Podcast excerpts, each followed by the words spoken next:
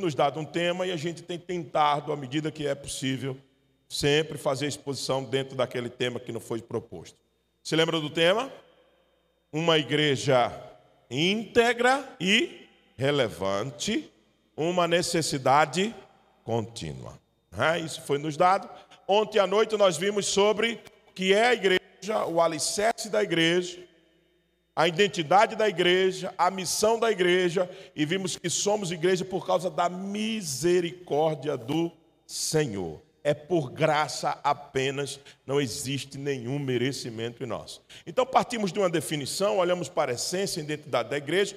Hoje entramos mais propriamente no tema, que foi o que é realmente uma igreja íntegra, uma igreja relevante, e nós vimos a característica dessa, desse tipo de igreja à luz de Atos capítulo 2. Uma igreja que teme ao Senhor, uma igreja que vive em unidade, uma igreja que preza pela glória de Deus, e uma igreja certamente que cresce.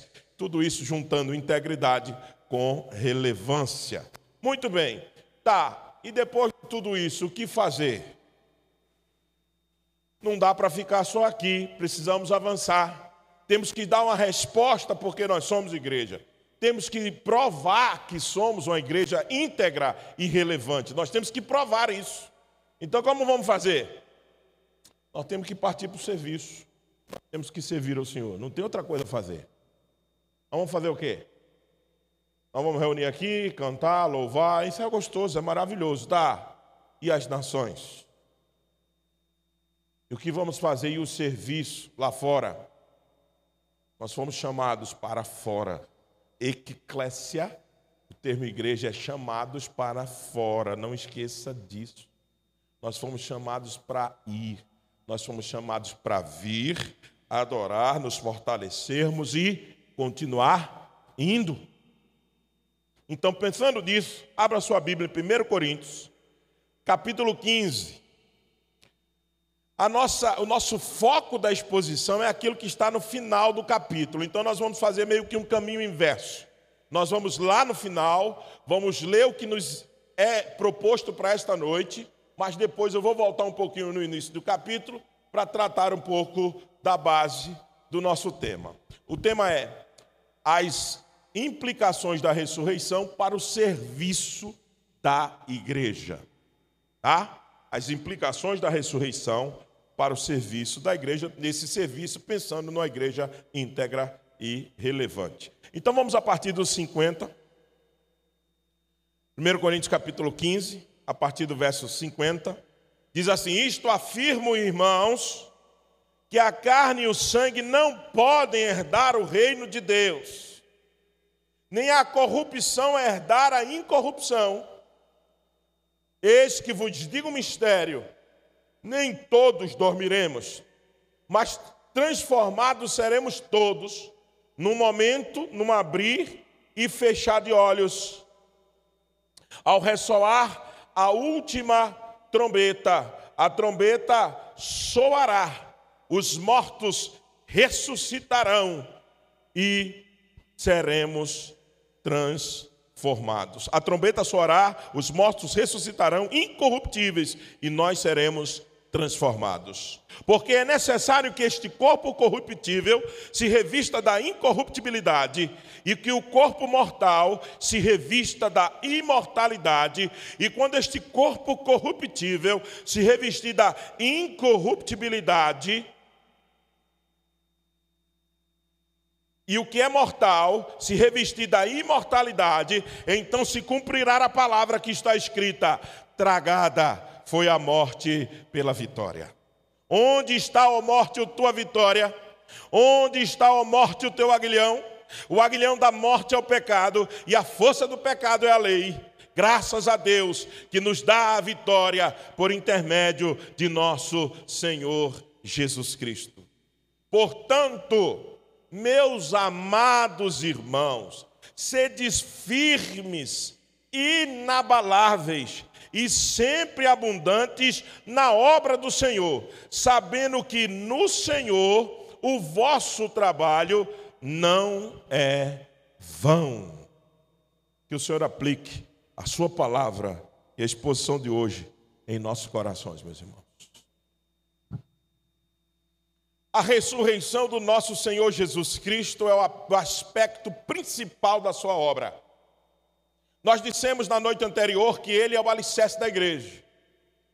E é por, justamente pelo aspecto da redenção consumada na ressurreição, ainda realizada na ressurreição, ainda não totalmente consumada, é esse aspecto da obra de Cristo que faz ou que dá força para nós estarmos aqui para comemorarmos 34 anos, para existirmos como igreja. Porque imagine só se um rei que diz que tem uma nação, se o sacerdócio é real, se o povo é de propriedade exclusiva de quem? De um Deus morto? Que lógica é essa? Essa é a lógica das religiões existentes no mundo. Por isso que o cristianismo é superior.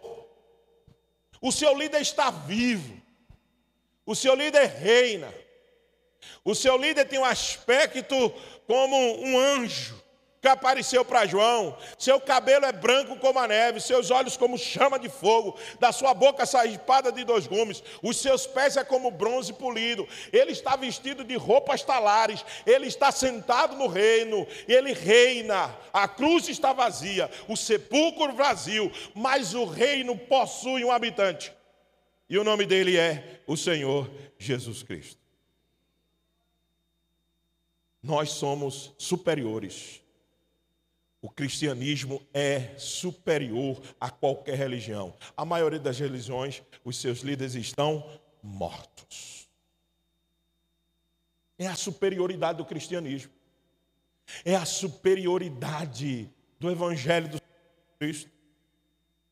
E é por isso que aqui estamos. E é isso que o apóstolo Paulo vai trabalhar agora aqui em Coríntios, no capítulo 15. Apóstolo Paulo tem um problema, ele está enfrentando um, problema aqui, ele precisa resolver um problema que a igreja de Corinto tem enfrentado, que é a questão da ressurreição de Cristo. Existia um grupo no seio daquela igreja que se converteu, mas trazia alguns resquícios da religião do passado. Porque na filosofia grega, de onde vinha a maioria dos crentes de Coríntios, a matéria era considerada má e a alma era considerada boa. Existia um dualismo claro na filosofia grega. O que é matéria não presta, o que, o que presta é espiritual. Então, por isso, por exemplo, integra, entregar o corpo à orgia para que a carne seja maltratada era coisa tranquila no meio dos gregos. Por quê?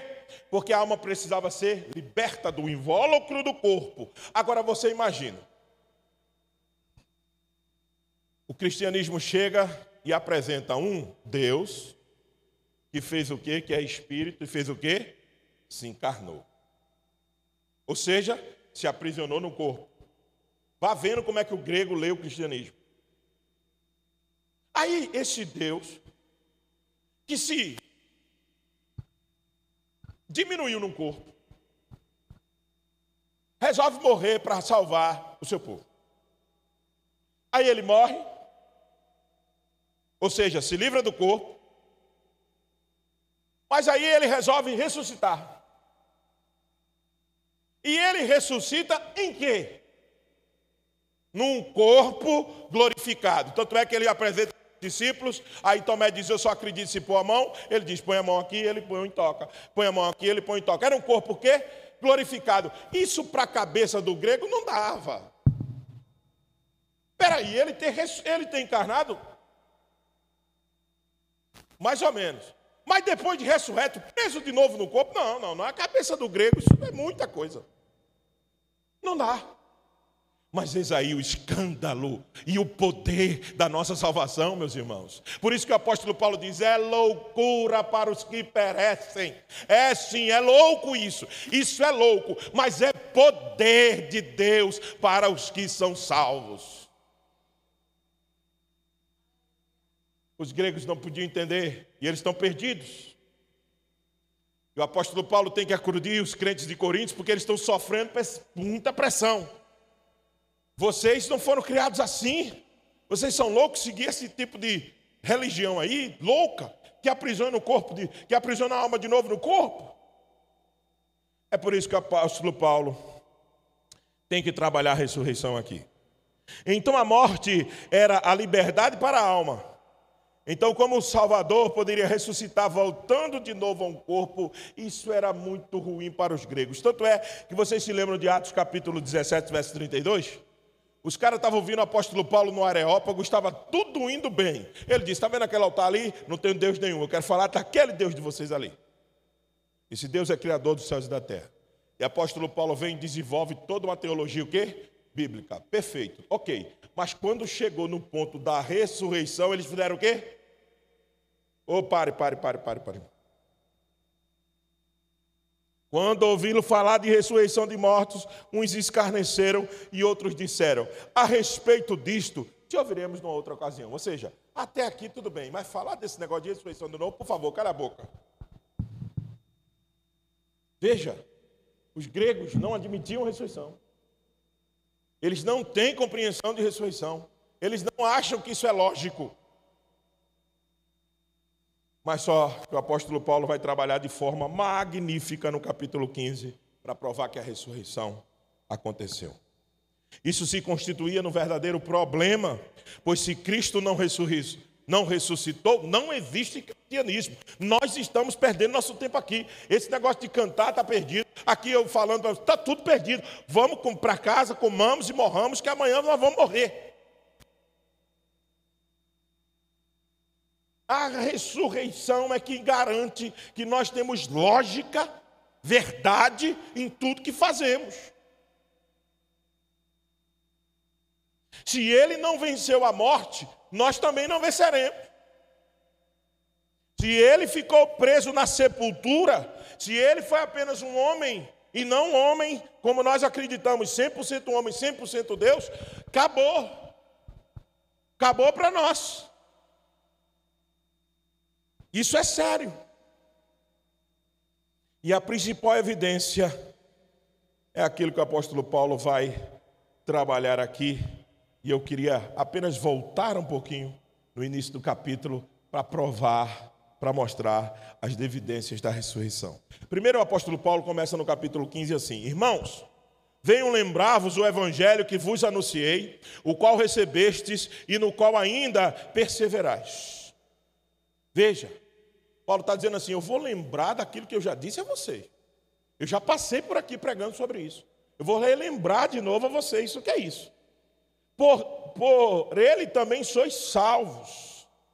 E se retiverdes a palavra como tal, vula preguei, a menos que tenha escrito em vão. Antes de tudo, vos entreguei o que também recebi do Senhor, que Cristo morreu pelos nossos pecados, segundo as Escrituras. Veja,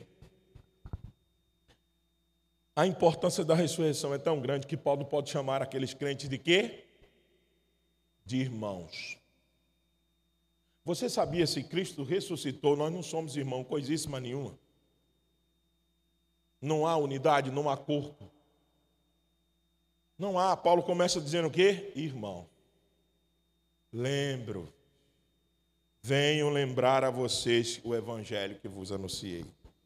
A ressurreição é o tema central do evangelho que Paulo anunciou. Sem a verdade da ressurreição, a fé cristã é vã, é nula. Veja, a menos que tenha escrito em vão, diz o verso 2.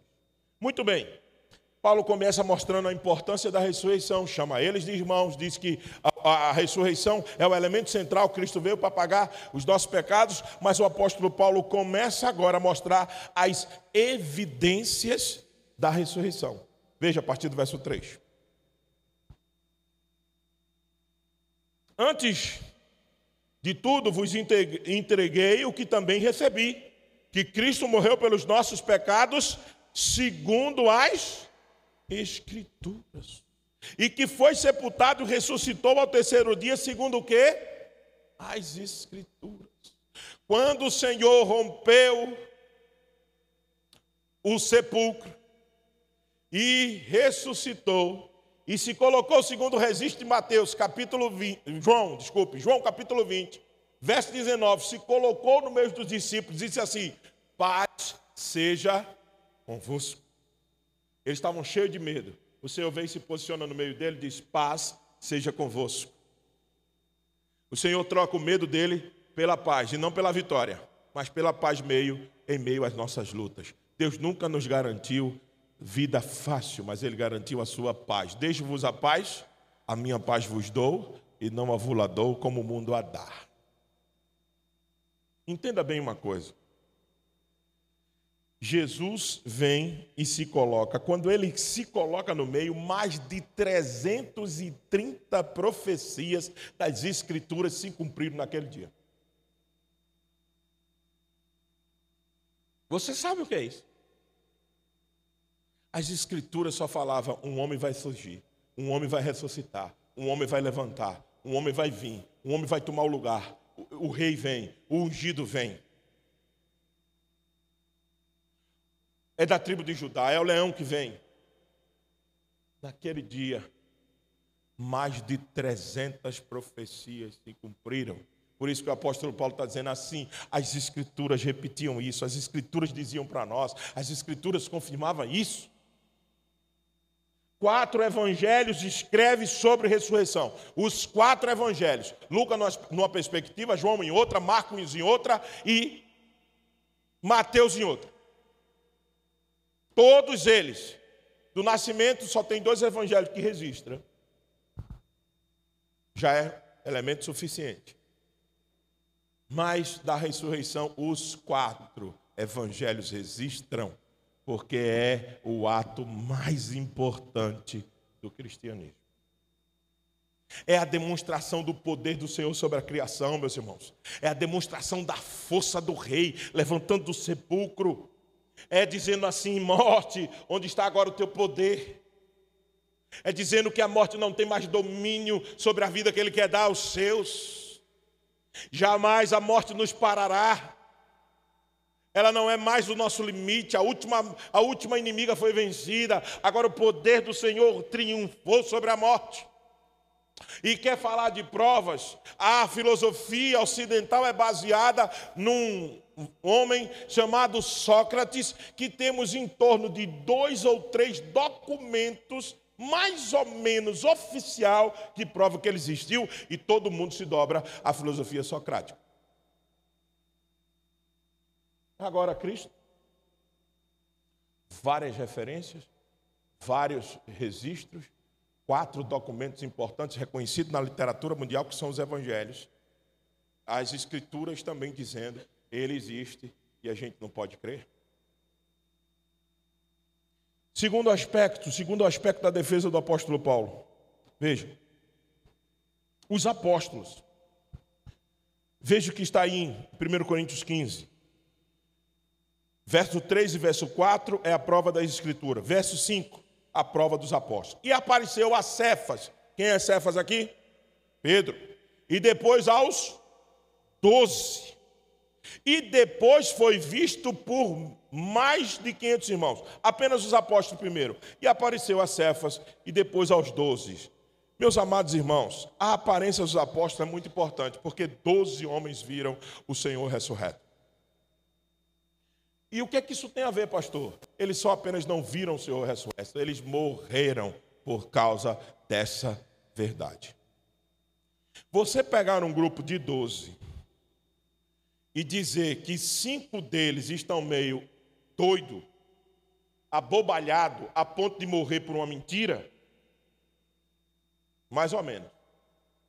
Mas um grupo de doze, doze morreres, morrerem por causa que defende a ressurreição, exceto o apóstolo João, que ficou lá na ilha de Patmos, e nós não temos muito registro de como ele faleceu lá.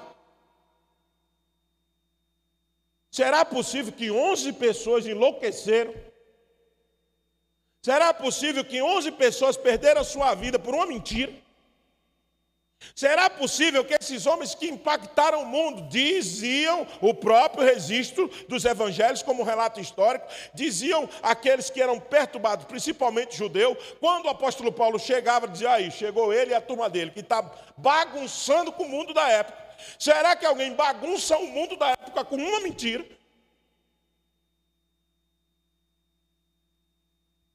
é muito difícil. O testemunho dos apóstolos é imprescindível para dizer para nós assim: ou esses homens eram muito loucos, ou eles tinham visto algo que precisava e que era digno de morrer por isso. Outra prova.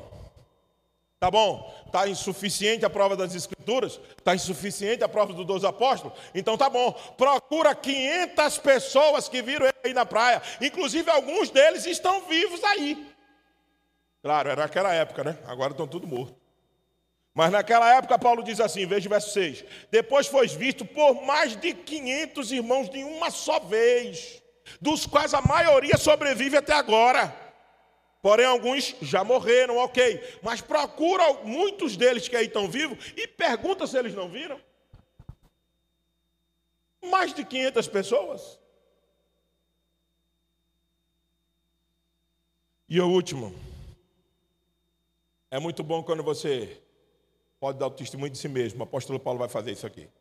O apóstolo Paulo disse: Eu recebi o testemunho dos apóstolos, eu recebi o testemunho do 500 da praia, eu recebi o testemunho das Escrituras. Agora, o que é mais impactante para mim é que eu vi ele ressuscitado. Veja, verso 7. Depois foi visto por Tiago, líder da igreja de Jerusalém, mais tarde por todos os apóstolos, e afinal, depois de todo, foi visto também por mim. Como por um nascido fora de tempo porque eu sou o menor dos apóstolos, que mesmo não sou digno de ser chamado apóstolo, pois persegui a igreja de Deus, mas pela graça de Deus sou o que sou. E a sua graça me foi concedida, não se tornou vão, antes trabalhei muito mais do que todos eles, todavia não eu, mas a graça de Deus comigo. Portanto, seja eu ou seja ele, assim pregamos e assim creste. Meus amados irmãos, que alegria vir o apóstolo Paulo dizer isso. Porque o apóstolo Paulo está dizendo o seguinte: a ressurreição é tão poderosa que ele pega alguém que matou os discípulos e a igreja que pregavam essa ressurreição. Não esqueça, o apóstolo Paulo matou Estevão. Ele pega alguém que é perseguidor da igreja. E eu gosto de Atos 9 o Senhor diz a Ananias: vai lá, socorre ele, depois que o Senhor aparece a ele. Ananias vai lá e diz: socorre ele, porque eu vou ensinar a ele o que é sofrer pelo meu nome. Ele fez minha igreja sofrer.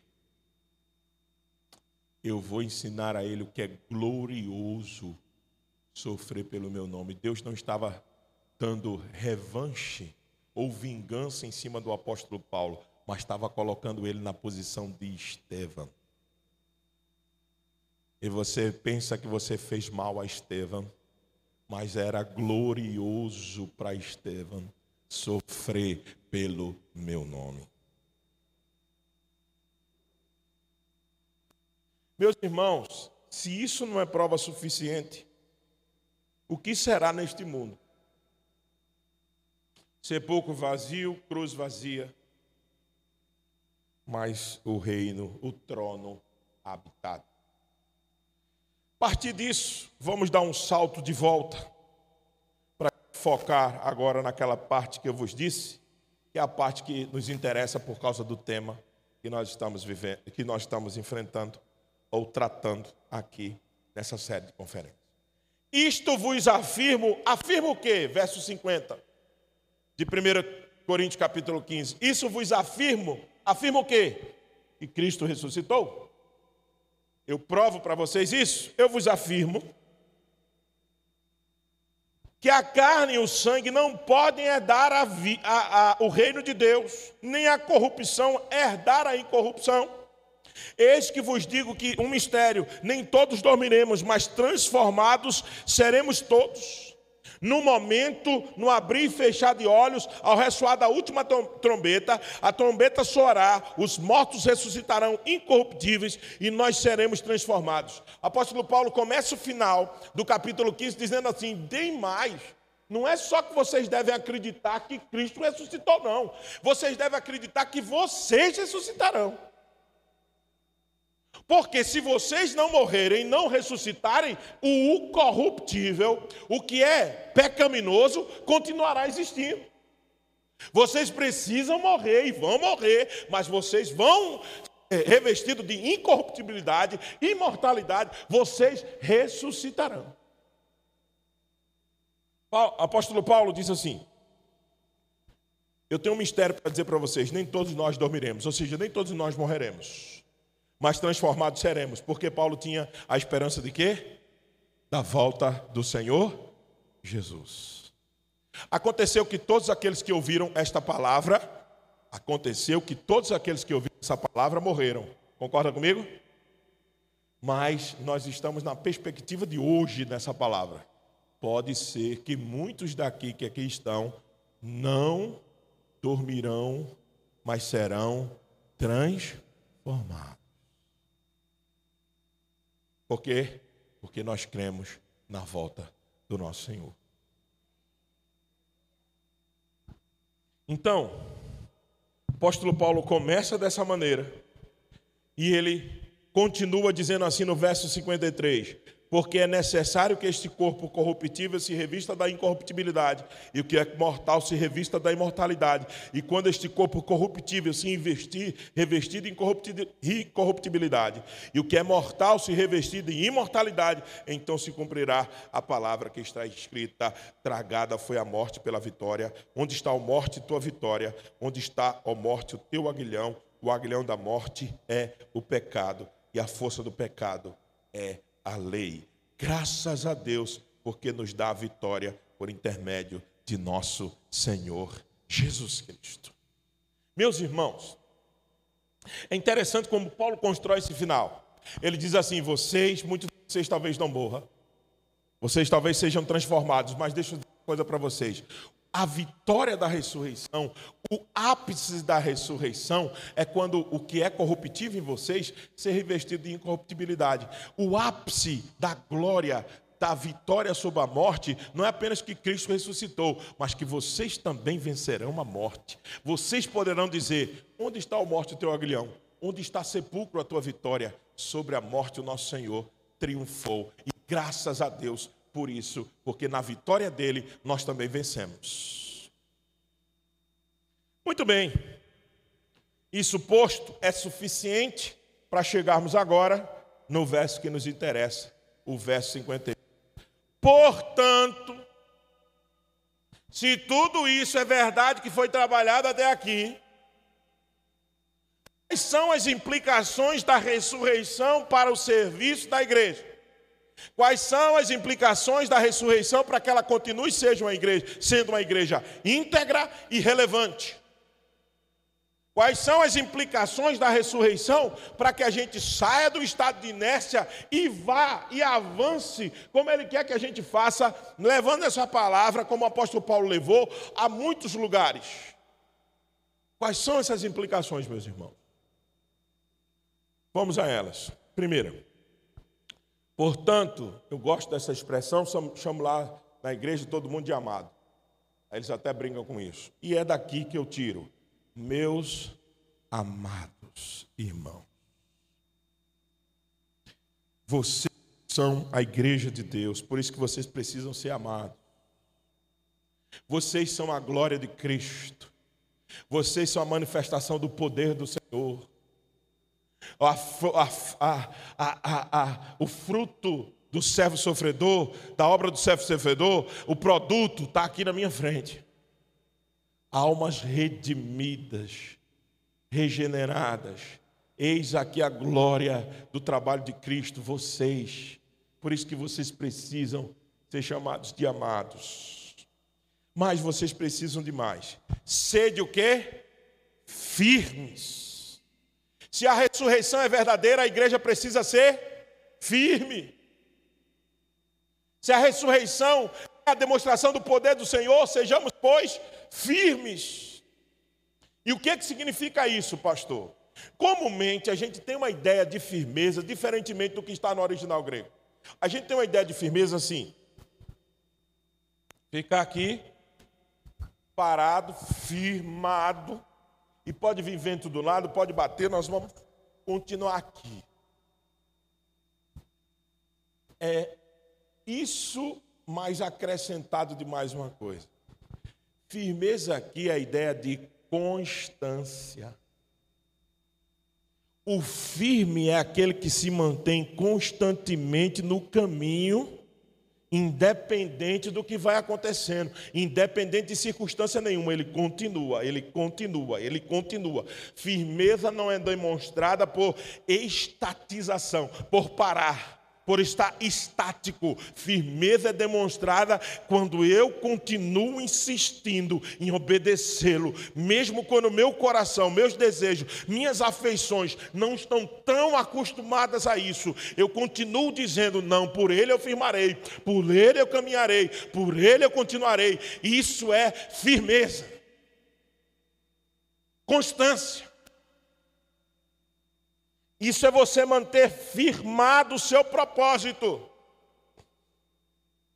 Isso é você continuar independente se o sol apareceu ou se a chuva chegou, ou se temos dinheiro ou não temos dinheiro. Nós continuaremos servindo a Ele e somente a Ele e não tiraremos mais o pé do caminho.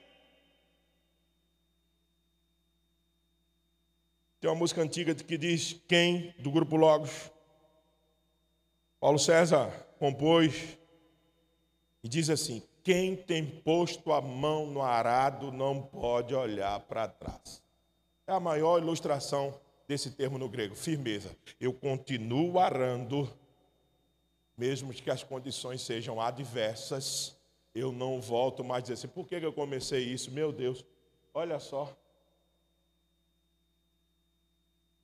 O apóstolo Paulo diz que eu prossigo para o alvo da soberana vocação que é Cristo Jesus. Eu quero me assemelhar à estatura do varão perfeito. Eu continuo, eu continuo, eu insisto, eu estou firmado. Isso é ser firme.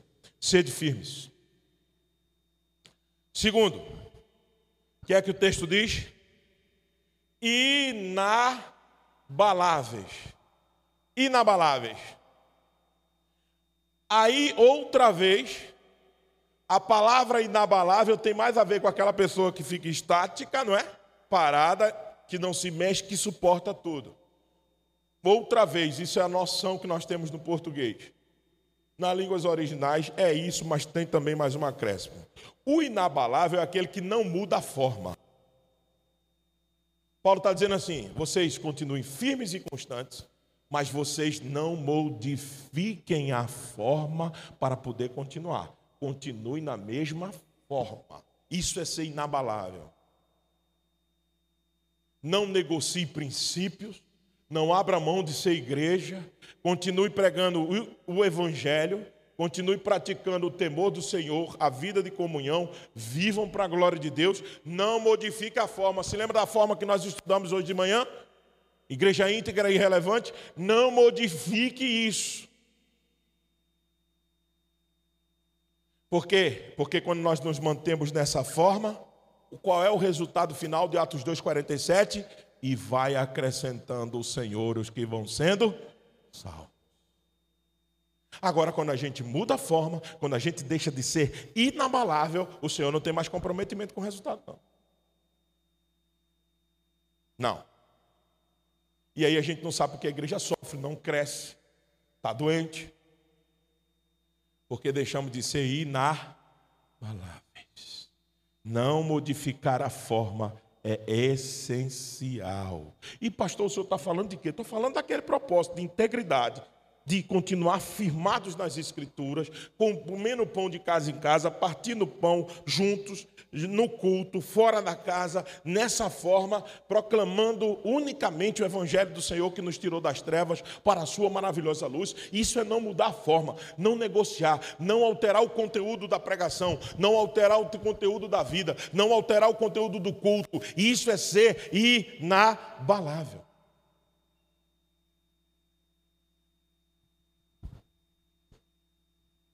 Terceiro, sempre abundante. A ideia aqui é o seguinte: não dê a Deus o seu normal. Dê sempre a mais do seu tempo, dos seus bens, da sua influência. Paulo é exemplo disso, por isso que ele disse: sejam abundantes. Paulo, o apóstolo Paulo disse: Eu me gasto, me gastarei e me deixarei gastar. Abundância ela acontece quando há excesso. Abundância acontece quando há sobreposição daquilo que já existe. Então, o que o apóstolo Paulo está dizendo é o seguinte: se a ressurreição é verdadeira, além de vocês ficarem firmes, sempre constante no mesmo caminho, além de vocês serem inabaláveis, não modificar a forma, deem sempre mais do que aquilo que vocês acham supostamente que já está bom. Por quê, pastor? Porque o que ele fez você nunca, jamais poderá devolver. Então, todas as vezes você está aquém da obra que ele fez. Todas as vezes. Então, por isso que o nosso serviço tem que ser o quê? Nunca aquém das nossas forças. Sempre além do que nós precisamos. Porque quando nós estamos além, ainda estamos aquém daquilo que ele fez. Então, sempre abundante, sempre abundante, sempre a mais, sempre em excesso. Para ele você não dá migalha do seu tempo, para ele você não dá migalha do seu dinheiro, para ele você dá sempre a mais. Porque ele te deu uma coisa que você jamais poderá pagar: vida. E vida em abundância. E a abundância da vida de um homem não se constitui no bem que ele possui. A abundância da vida do homem se constitui no significado que a sua vida tem em servir ao nosso Senhor. Então seja abundante, abundante em tudo. Não retenha nada que é do Senhor, não retenha nada. O que Ele pediu, você faz. Não, não retenha nada, tudo é dele. Nós somos apenas mordomos. E o mordomo não é dono da casa nem dos bens que está à sua disposição, nem do seu tempo, nem da sua influência. Tudo foi recebido por Deus. E aí você devolve tudo a Ele sempre em abundância. E por fim, lembrem-se de uma coisa: sejam firmes, inabaláveis e abundantes, lembrando que o trabalho, sabendo que no Senhor o vosso trabalho não é vão. Aleluia. Que bom trabalhar por alguma coisa que ficará para a eternidade. Qual é a carreira profissional de vocês? Qual o legado que vocês deixarão na carreira profissional? Não sei. Pode ser alguma coisa de descobridor que modificou a forma que os homens vivem? Pode. Pode ser grande obra? Pode. Mas nenhuma obra, nenhum legado se compara com o trabalho que a igreja está fazendo. A igreja trabalha para algo que é para a eternidade.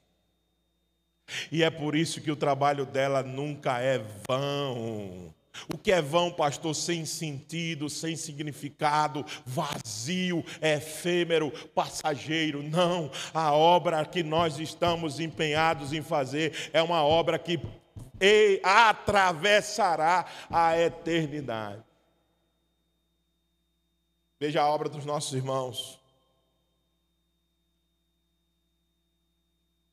Veja a obra que Noé fez. E cuidado para não julgar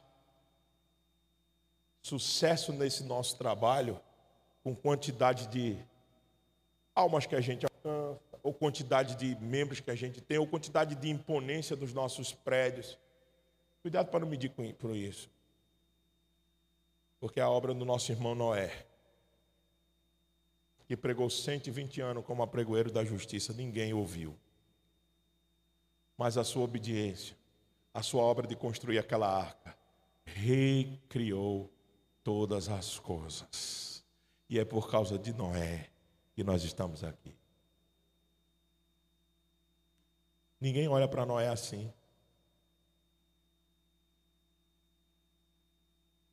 Porque Noé não é um cara muito de sucesso. Sucesso é o apóstolo Paulo. 13 igrejas, 13 cartas, muitas igrejas. A gente diz: Paulo é o cara. Paulo não seria o cara se não é, não tivesse obedecido.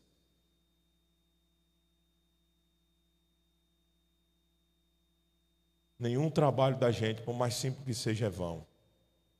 Ele sempre ecoará para a eternidade. Portanto, meus amados irmãos,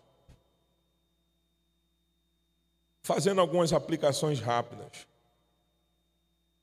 Portanto, se nós somos uma igreja firme, se nós somos uma igreja melhor, íntegra e relevante, nós temos que ter constância no nosso trabalho ao Senhor.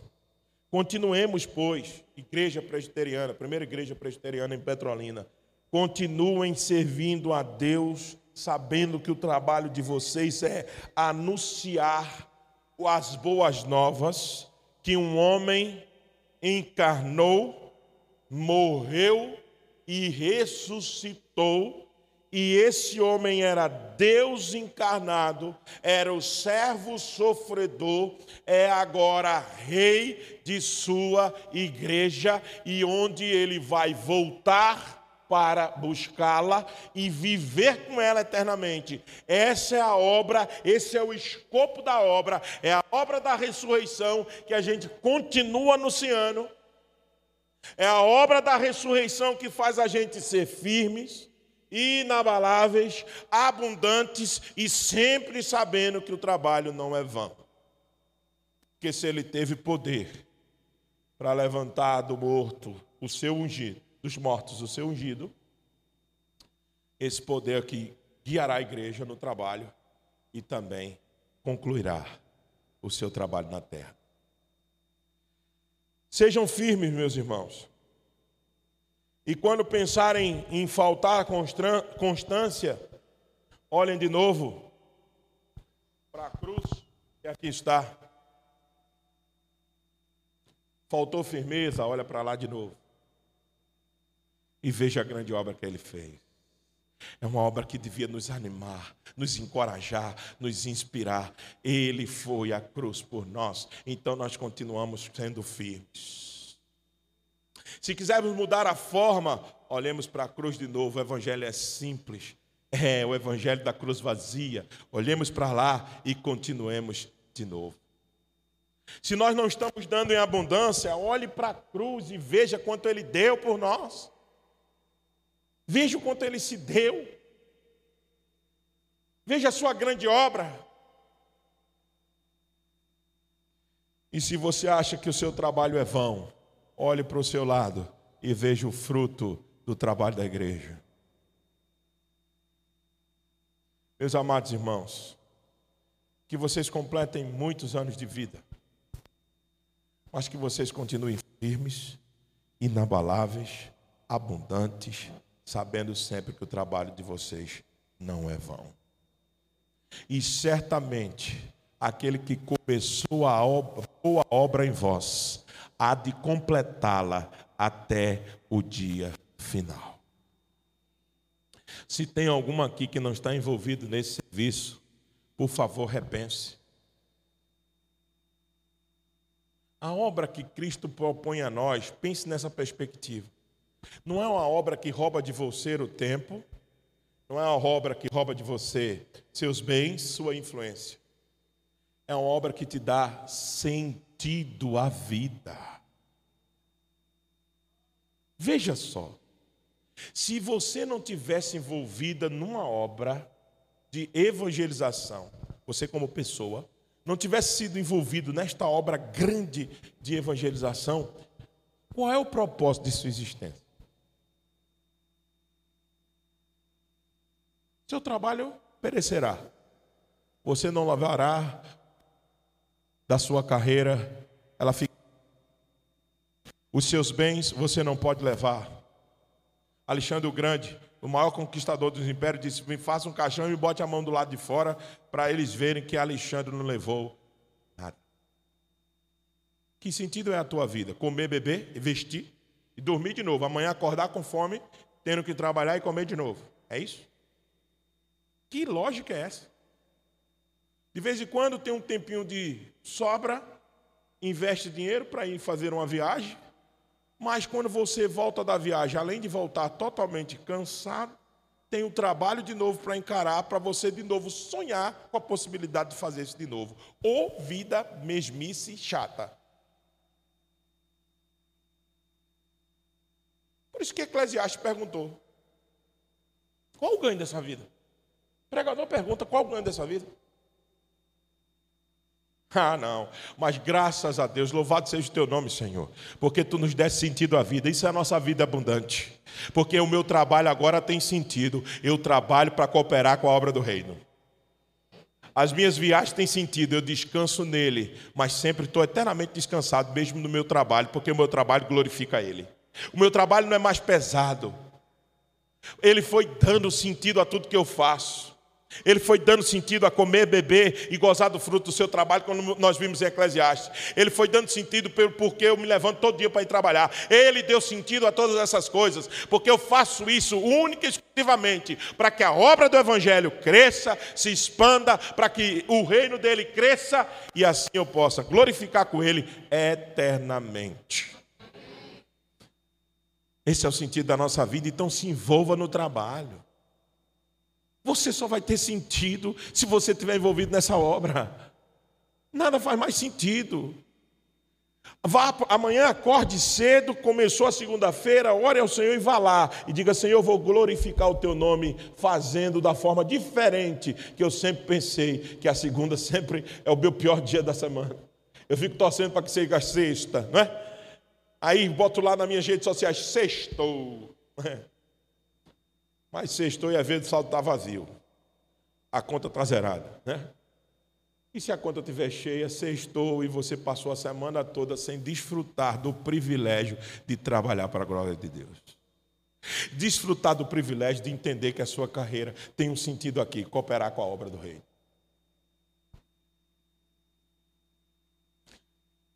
Se não for assim, se não for para te adorar, para que eu nasci? Você cantou isso hoje. E você adora não só quando canta, você adora principalmente quando serve. Você foi chamado para servir. E nós só encontraremos sentido nessa vida quando nós estivermos servindo ao Senhor. Por isso, o sentido de vir aqui, se reabastecer, se realimentar e continuar servindo. Que Deus abençoe a todos vocês. Que Deus seja com a vida de vocês. Que Deus fortaleça o trabalho de vocês, a família de vocês, os bens de vocês, sejam tudo para servir o Senhor com abundância, com firmeza, com coragem, sabendo que o trabalho do Senhor não é vão. Que Deus abençoe o pastor Ronilson, os presbíteros dessa igreja. Deus continue fortalecendo o corpo de diaconia e todos vocês sejam abençoados. E eu peço a vocês que continuem orando por nós, pelo nosso ministério e pela igreja presbiteriana do Novo Mundo, lá em Limeira, pela minha família, para que assim até o dia que o Senhor quiser a gente esteja servindo lá. Não é? Enquanto vocês servem aqui e depois serviremos juntos eternamente. Senhor, nós te louvamos e te bendizemos por esse tempo que tivemos com essa preciosa igreja. Eles são nossos amados irmãos. Obrigado pela vida deles, pela vida do pastor Luiz Ronilson, pela vida do conselho desta igreja Continue abençoando toda a sua liderança, continue abençoando desde o mais novo até o mais velho. E que eles completem muitos anos de existência ainda, não mudando a forma, ficando firmes, sendo sempre abundantes. E que eles nunca esqueçam que o trabalho da cruz tornou o nosso trabalho tendo sentido e não deixando ele vazio. Abençoe-os, fique com eles, firme os seus passos, que eles sejam aqui realmente uma igreja íntegra e relevante, que eles continuem glorificando o teu santo nome. É a nossa oração no nome de Jesus. Amém. Deus vos abençoe mesmo.